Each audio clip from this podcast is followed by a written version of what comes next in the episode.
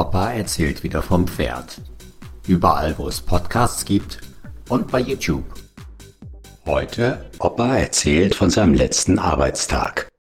Eine Widmung für meine Klasse VFA 2020b und die lieben Kolleginnen aus dem Amt. Karneval hinter uns und den Frühling vor der Brust. Mit diesem Gefühl geht Tag für Tag der Blick in den noch im Winterschlaf dämmernden Garten. Bis zum Zaun sieht es typisch nach Februar aus, aber dahinter, ich glaub meinen Augen nicht zu trauen. Die Fächerpalme ist nicht mehr mit der Frostschutzplane abgedeckt, so dass sich die ersten warmen Sonnenstrahlen ihren Weg zwischen den sich wiegenden Blättern hindurch bahnen. Der Kirschlorbeer leuchtet in sattem Hellgrün und in den Beeten lugen die weißen Glöckchenblüten der gleichnamigen Frühlingsboten hervor. Wie kriegt der Opa das denn jetzt schon hin, frage ich mich und gebe mir auch gleich die Antwort. Klar, der als Rentner hat ja Zeit ohne Ende und eh nichts anderes zu tun, wenn man davon absieht, regelmäßig mal die Welt zu retten, wie wir Eingeweihten ja wissen. Aber Superman hat ja auch noch einen Nebenjob bei einer Zeitung. Während ich diesen Gedanken so nachhänge, hat sich dann auch die Zielperson der Klimatrendzone, also dem Gartenzaun, gegenüber genähert und winkt mir mit einer Handvoll Blühpflanzen aus seinem Tropenparadies zu. Ist das nicht ein herrliches Wetter, Rolf? Ich häng schon seit heute früh um 9 Uhr in den Rabatten und das ist wie ein Jungbrunnen für die alten Knochen. Die Sonne ist wie eine mehrwöchige Fangokur für meinen Rücken. Da fühlt sie dich gleich ein paar Jahre jünger. Tja, wenn ich dann in einigen Jährchen in Rente gehe, dann werde ich das sicherlich auch so genießen können und mehr Zeit im Garten verbringen, entgegne ich hörbar missmutig. Mein Gesicht scheint das Übrige dazu zu tun, denn er grinst mich feixend an. Ach, was? Hier doch heutzutage mit eurem ganzen Heimarbeitskram und diese Work-Life-Balance. Ihr seid doch mehr zu Hause als auf der Arbeit. Nee, Rolf, das kannst du mir nicht erzählen. Da du keine Zeit für den Garten oder in der Sonne Kräuter zupfen hättest. Das muss in deinen Kopf klick machen, das is es doch. Ganz ehrlich, noch nie gab es doch so viel Zeit für euch und die Familie wie jetzt. Hier, durch die Pandemie, da haben die meisten noch nicht mal gemerkt, wenn einer inzwischen Rente gegangen ist von ihrer Truppe. Habe ich neulich sogar noch von meinem Skatbruder Rudi Schetlinski gehört, der jetzt ein halbes Jahr weg von der Arbeit ist und wo noch nicht mal der Chef zum Abschied den angerufen hat. Erst als die Sekretärin ihn wegen gelber Schein und so angerufen hat, ist dann aufgeflogen. Und was für eine peinliche Stille am Telefon. So was ist nicht schön für einen, glaubt mir. Fast 40 Jahre hat er für Hoss und Söhne die Knochen hingehalten, nachdem er auf dem Pütt noch den Elektriker gemacht hatte und auch fast 10 Jahre da unter Tage war.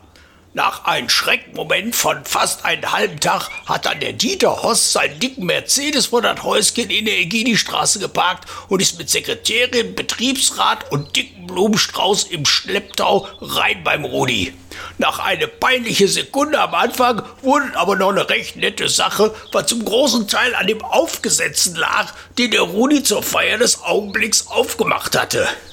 Mit ordentlich Schlagseite wird sich für eine richtige Verabschiedung auch so gehört und unter lautem Absingen von So ein Tag, so wunderschön wie heute wackelten die drei Abgesandten aus dem Morgenland kurz vor Mitternacht zum Taxi, das der Rudi gerufen hatte, damit der Horst nicht noch den Schlitten an den nächsten Baum setzt.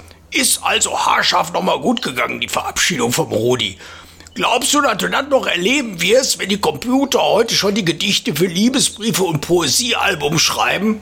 Da musst du bestimmt froh sein, wenn dich das ein Mensch wenigstens am Monitor vorliest und nicht die Stimme vom Navi oder von der Alexa.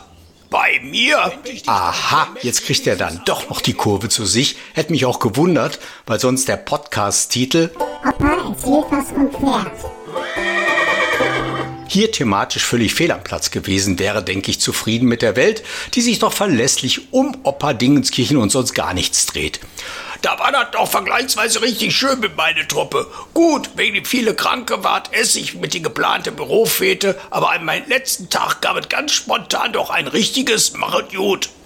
Dass ich an dem Tag nochmal kommen würde, war ja klar. Schon wegen Schlüsselübergabe und so. Außerdem mussten ja noch die Karteileichen, die sich über die Jahre so ansammeln, noch schön aussortiert werden. Und was es eben sonst noch so zu tun gibt. Schon im Flur triffst du Jan und Pitt und natürlich wird dann erstmal da schon mal kurz Tschüss beigesagt.